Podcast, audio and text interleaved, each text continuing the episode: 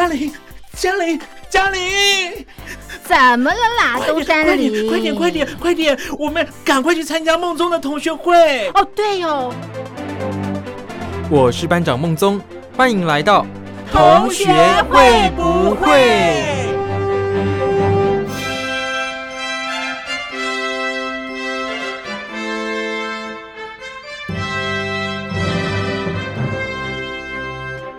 ？Hello，各位小伙伴，我是苏燕。不晓得大家有没有那种东西坏掉之后啊，等维修等超级久的经验啦？我最近呢，就是遇到的一个这样的问题哦，真的让我非常非常非常的傻眼。然后呢，到后面已经有一点生气吗？到现在呢，已经是一个有点算是无奈的感觉了啦。这个呢，就是我。房间外面啊，就是阳台的地方呢，他们装了一个电动的晒衣架，就是遥控，然后你可以把那个晒衣的杆子啊降下来。可是呢，我使用一阵子之后啊，我就发现说它好像都会卡住，就是呢，它每次降下来的时候啊，没有办法一次到位，甚至呢，到后面越来越严重，它就是下来一点点之后呢。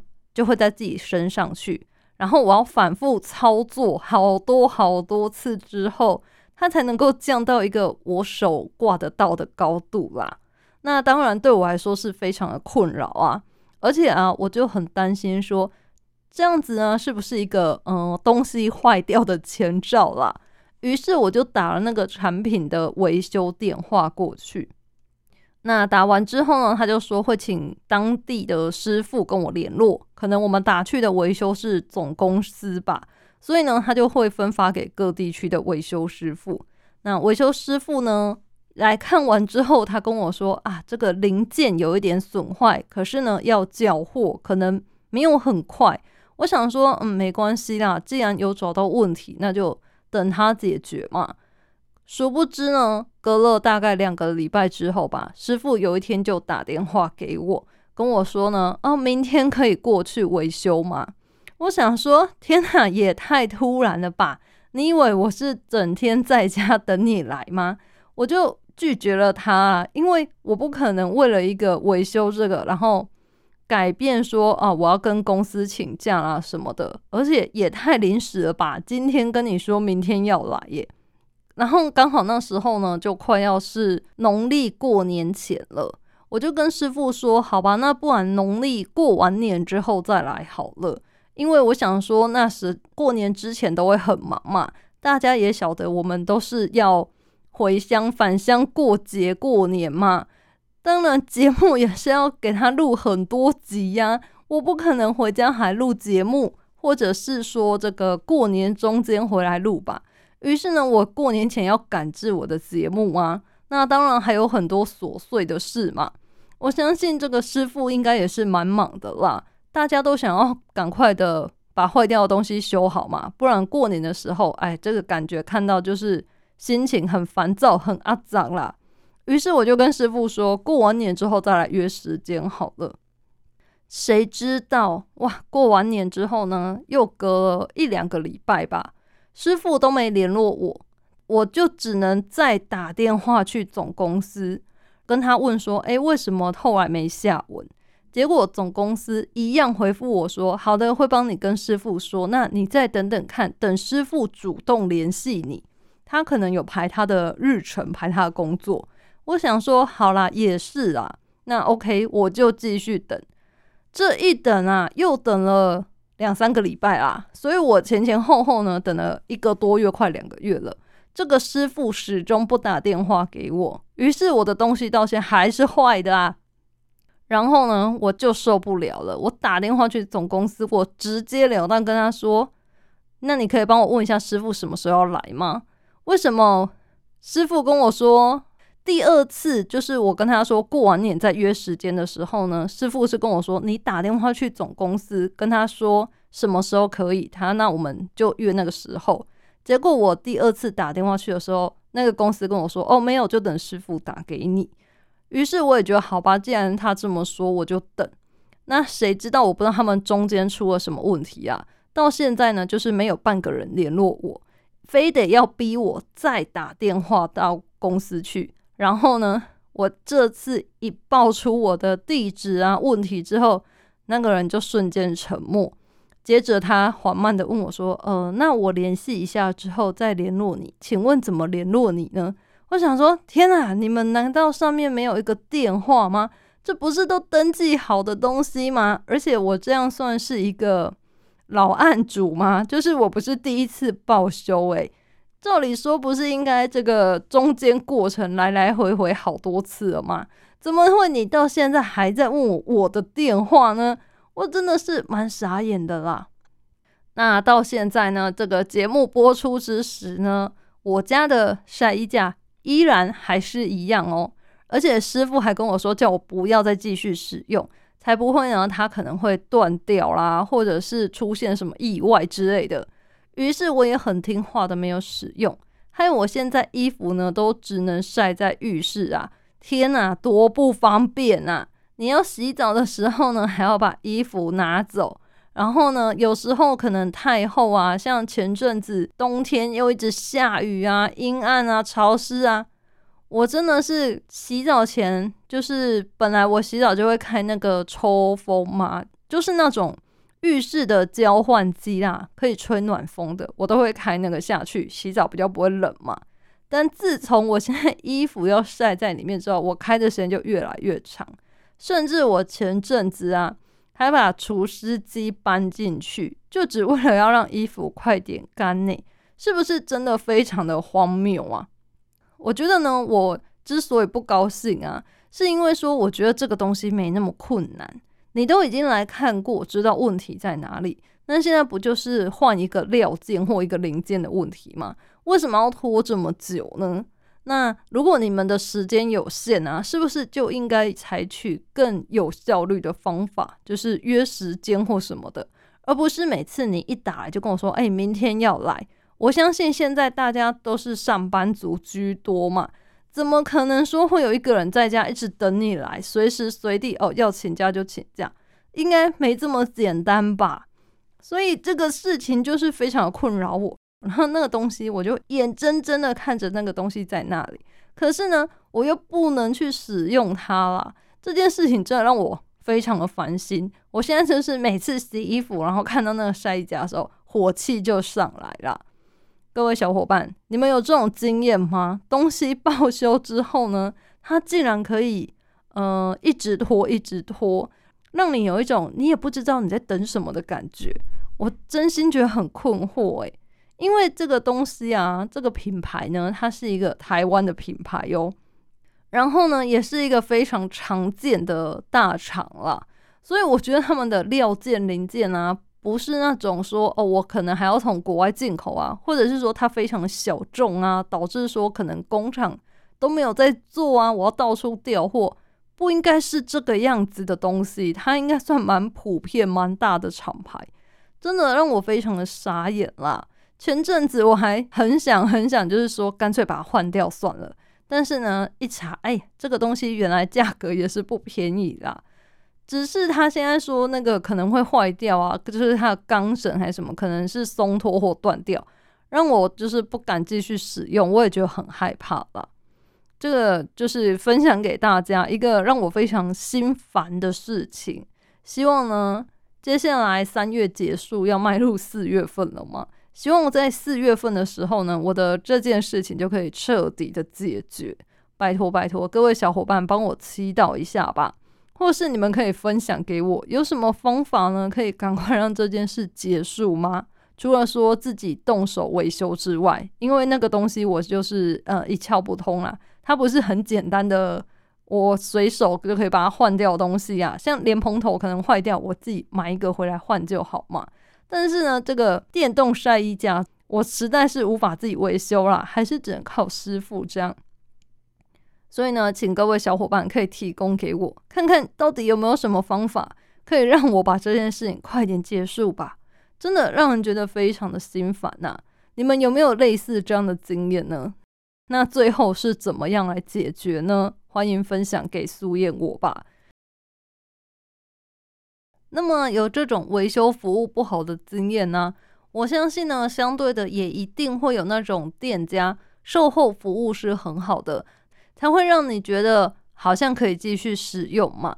我自己啊，目前是还没有过这种觉得说呃售后服务很棒，所以我要一直去一直去的店啊。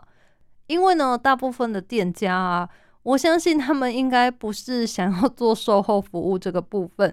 如果可以一开始出厂的时候啊，就把品质顾好的话呢，我相信后面的这些售后服务或者是维修啊，其实就不会让人家这么的 care 啦。应该是说用到的机会呢，就是会比较少一点啦。那不晓得大家有没有遇过什么东西啊，是售后服务让你觉得还不错的呢？我自己身边的朋友是觉得说，如果你是买一些比较大厂牌呀，或者是比较精品类的东西，通常呢，他们的售后服务都会让你觉得比较有保障，而且感觉会比较好一些啦。那另外呀，像是我印象比较深刻的是家里面的小家电呐，也不止小家电，大家电也是哦。我觉得呢，爸妈啊，通常买家电的时候，现在还是会比较偏向在一般的家电行买。后来想想啊，觉得说，嗯，好像也有他们的道理啦。因为啊，如果像我们是去大卖场买，或者啊是在网络上面购买的话呢？它的保固基本上呢，都只有一年到三年左右，看那个原厂它的保固时间嘛。可是啊，如果你是跟你家附近的家电行买的话呢，通常这个保固呢，就是要看老板了。有的老板呢，他真的是人蛮好的啦，只要呢他店还开着，甚至啊，就是这个东西你可能购买啊，已经过了原厂的保固时间了。可是呢，老板都还是愿意来帮你看、帮你修理。有时候呢，甚至那个原厂已经过保了，那个零件啊，或是维修是要钱的。可是呢，老板却是不会跟你收取这些费用哦。那我也常常在想啦，或许呢，这就是老板他们做生意的另外一种方法吧，用比较好的售后服务啊，来让客人呢可以一直留在他那里。因为大家也晓得啦，如果你要求便宜的话呢，现在大部分你都要网购比较多。毕竟啊，网购它就是少了这个店面的成本嘛。另外呢，又有很多信用卡之类的回馈金额可以拿。大家如果好好的利用一下呢，应该是可以省下不少钱啦。但是呢，像我爸妈他们就不是很在乎省下的这些钱，即使比完价之后。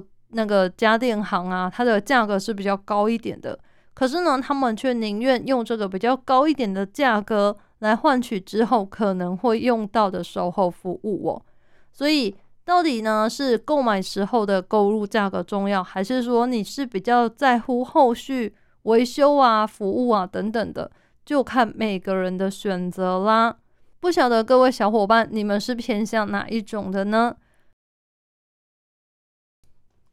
那不晓得大家啊，最近有没有在追什么新的剧呢？我相信呢，现在就是三月多了嘛。之前有追《华灯初上》的人，应该现在想必应该已经看完了吧？因为啊，他前阵子总算啦，这个后续嘛，第三季上了啦。啊，那个时候啊，大家都一直在期待，看他会不会在过年那个档期的时候播出嘛。很希望说可以赶快看到最后到底事情是怎样发展呢？就是大家最关心的凶手到底是谁哦？这件事情真的是引起非常多的关注了。那今天苏燕在这边不会爆雷，请大家不用担心哦。因为我也觉得啊，如果你在看一个影视作品啊，不小心被爆雷了，那心情真的是会蛮差的啦。除非呢，有时候是一种。隔了很久嘛，比方说现在我们可能讨论那个复仇者联盟里面的东西的话，哦，可能大家现在讨论这件事情的时候呢，就可以直接说出哦某某某死掉了，或是某某某复活这一类的话题，因为已经隔很久了嘛。通常你有兴趣想看想追的人，照理说都应该看的差不多，追的差不多了吧？可是呢，像这种还很新的东西呀。你就会很不想要被暴雷，就是太快知道发生什么事了，这样子追起来呀，好像就失去那个乐趣了啦。不晓得大家有没有这样的经验啦？就是可能呢，你的朋友也很小心没有暴雷，但是呢，你可能无意间啊，滑脸书啊，或者是在看什么新闻的时候呢，不小心标题就暴雷，它还不是内容暴雷哦，它是标题就直接暴雷了。我最近被常被报道的呢，就是呃，YouTube 上有一个节目叫《全明星运动会》，那这个啊，就是他会集合台湾的艺人啊、明星啊。去上一个运动会的节目，那他们是每一周会播出一集，里面呢会比赛不同的项目。除了比赛啊，他们分队就是红队、蓝队来对抗之外呢，当然就会有胜负嘛。我觉得如果你被暴雷，就是谁输哪一队赢哪一队输，这个还好，可能有些人不是很在乎，因为比赛就是有输有赢嘛。那可能你知道了输赢之后，你还是会去看他们比赛的过程什么的。但是啊，这个节目啊比较特别，是它每一集都会选出一个当集的 MVP。哇，这个呢，我就觉得不想被暴雷啊，因为我也想要看看说，在他们比赛的过程中，有没有哪一个人是让你觉得说，哎，这次表现的很不错，或是说这个人的精神很值得敬佩这样。但是呢，这个是台湾的媒体啊。这个新闻媒体真的很容易不小心就报道你雷啦。有时候呢，就是我在看新闻的时候，我只是稍微划过去娱乐新闻，马上标题斗大出现：本周某某某什么东西表现很精彩，勇夺 MVP。然后或者是全明星运动会本周 MVP 某某某，然后他的事迹在那，我就会觉得哇，怎么会这样？我被爆雷了，是不是很突然？就是。猝不及防啊！这种状况真的是会让人家不晓得该说什么才好。那当然，也许有些人会说，这报道是小雷吧，还行吧。可是每个人接受程度不一样嘛。就像之前啦，这个蜘蛛人电影上映前啊，大家也都知道啊，小蜘蛛人汤姆啊，他就是一个 暴雷王。于是呢，片组为了要防止他暴雷嘛，就会给他。可能不一样的剧本啊，或者是说呢，故意不让他跟哪些人同一场拍戏，才能避免他不小心说出来，导致呢，大家前面呢一直在想说，到底会不会三个蜘蛛人一起出现，就是三代蜘蛛人啦。其中呢，二代蜘蛛人他就是保密到家，每个人问他都说，哦，没有这回事啊，我都没有接到邀约啊。大家最担心的其实就是小蜘蛛人他会不会爆雷。还好他这一次呢，算是蛮保密的啦。但他自己也承认，他就是一个无意间就会不小心说出来的人哦。希望大家啊，不要跟苏燕一样，莫名其妙就被暴雷啦。有时候被暴雷了，真的心情会很纠结啦。尤其是啊，有一些影视作品里面，难免会有你比较喜欢的人物嘛。那如果呢，你被暴雷说哦，这个人物会死掉。那你还会想继续看吗？像之前啊，我有看那个《阴尸路》啦，《The Walking Dead》哦，这个呢里面啊，当初那个 Glenn 他要死掉的时候呢，也是大家一直爆雷啦。我就觉得啊，怎么会这样呢？反正陆陆续续啊，可能就是你多多少少不小心就会被剧透了啊，多难过啊！真的是希望大家啊，可以在追剧的时候呢，都不被暴雷。好好的可以享受追剧的过程，虽然有时候你看到后面才知道这个人死掉会很难过，可是我宁可我看到的时候我才知道，我不想被提前告知啊。应该每个人跟我都是一样的心情吧？还是说会有人期望说我先知道他会死，于是这一集我就不去看，只要我不看，他就永远活在我心中，会这样吗？应该也不会吧，因为毕竟你都已经看到他死掉的消息啦，不是吗？所以，我还是觉得呢，大家可能在追某些剧的时候呢，相关的新闻啊，就不要点进去。甚至有时候真的媒体啊，太没有道德，他就标题杀人，这样你就看到了啊。所以，如果有在追剧的时候呢，我都会尽量避免看这个娱乐版啊，才不会不小心啊就被剧透了。希望各位小伙伴谨记这个原则啦，我们呢好好追剧吧。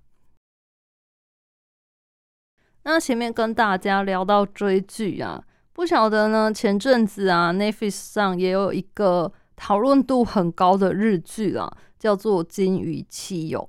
那它这个《金鱼期》其实是一个改编的作品啦，它是改编一个日本的漫画。那里面呢，其实是在讲人妻的出轨事件啦。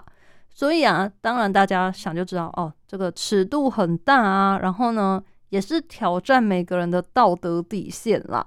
所以这部剧其实引起的反应啊，跟引起的争论也都很大哦。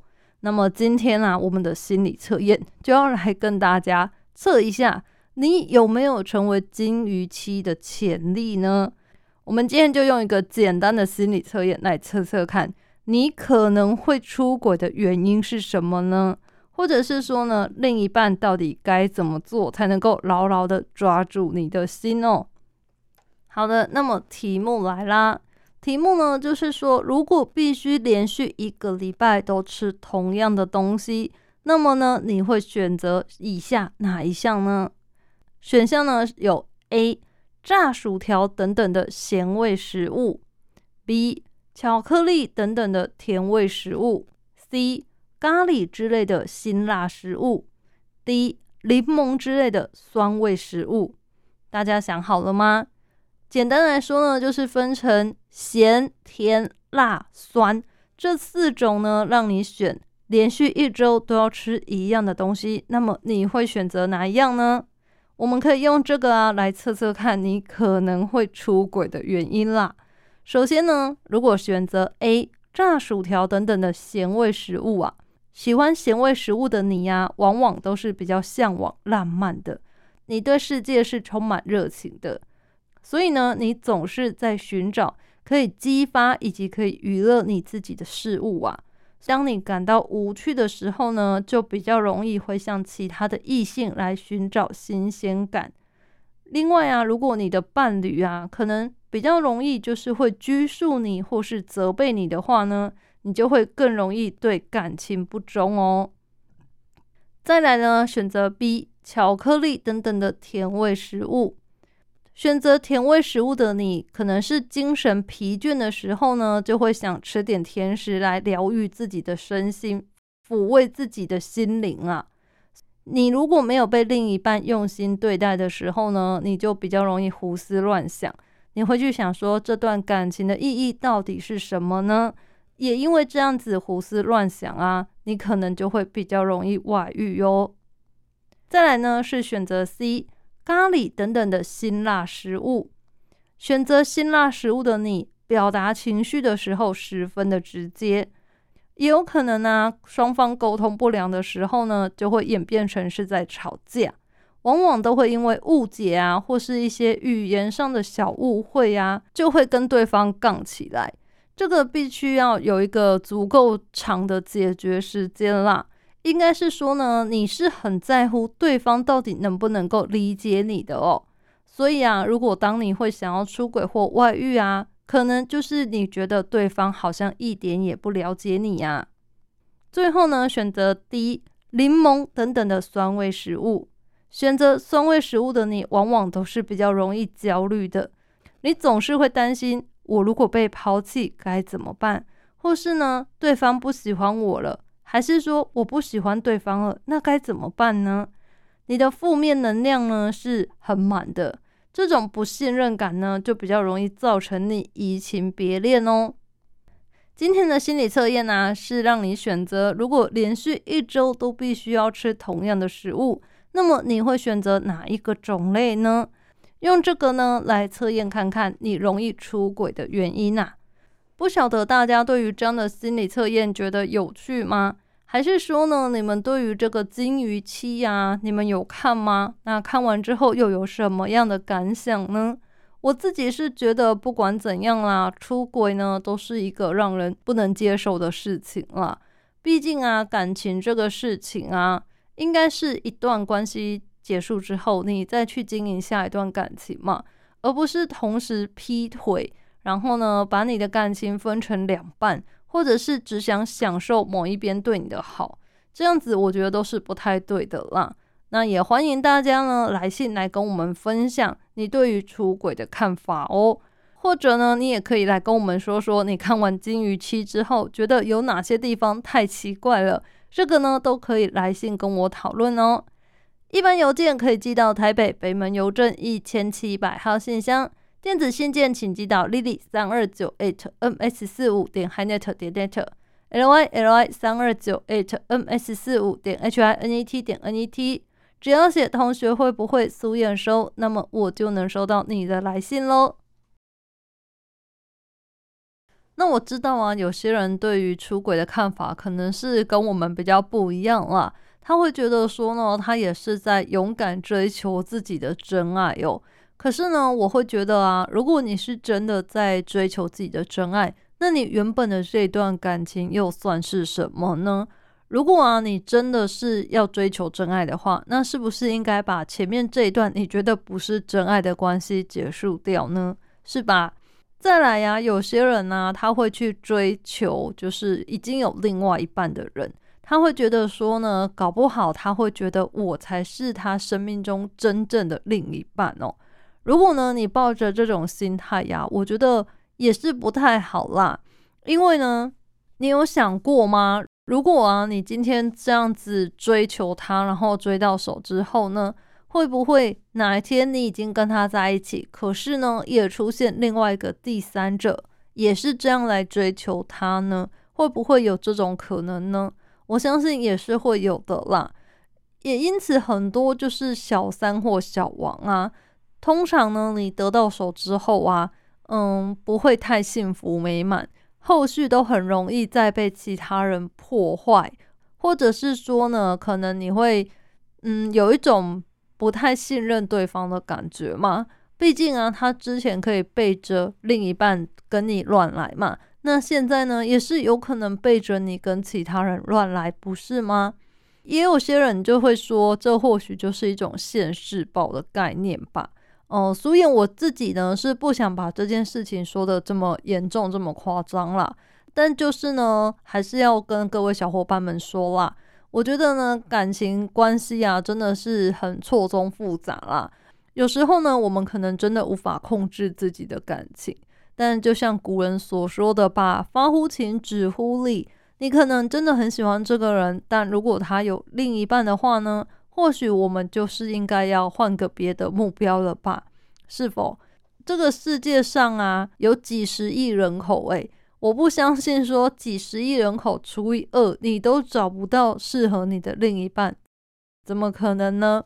目标族群放大，我相信就会找到那么一个人的，好吗？希望我们的各位小伙伴呢都能够开开心心的过每一天。我是苏燕同学，会不会我们下次再见喽？拜拜。